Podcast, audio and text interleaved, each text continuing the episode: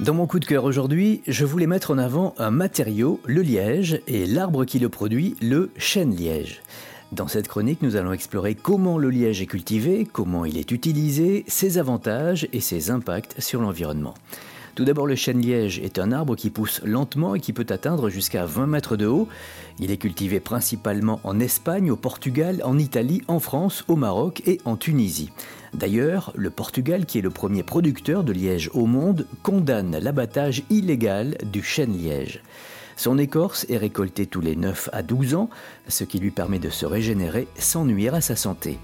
Comme la durée moyenne de vie du chêne-liège est de l'ordre de 150 ans, on peut faire environ de 12 à 15 levées par arbre pendant des décennies, et pendant ce temps, il peut continuer à vivre et à pousser. Alors quand on parle de liège, on pense aussitôt à bouchon. Et pourtant, ce n'est qu'à partir du troisième écorçage de l'arbre que le liège peut être utilisé pour la fabrication de bouchons.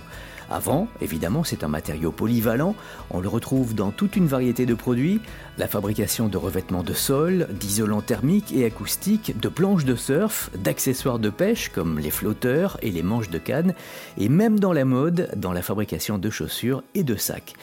En raison de sa légèreté, de son élasticité et puis de sa résistance à l'eau, le liège est un matériau de choix pour les produits qui nécessitent une certaine souplesse. Et en plus de toutes les qualités que je viens d'évoquer, un chêne liège levé, c'est-à-dire qui est exploité pour l'utilisation de son liège, absorbe de 3 à 5 fois plus de CO2 pour la reconstitution de son écorce que celui qui n'est pas levé.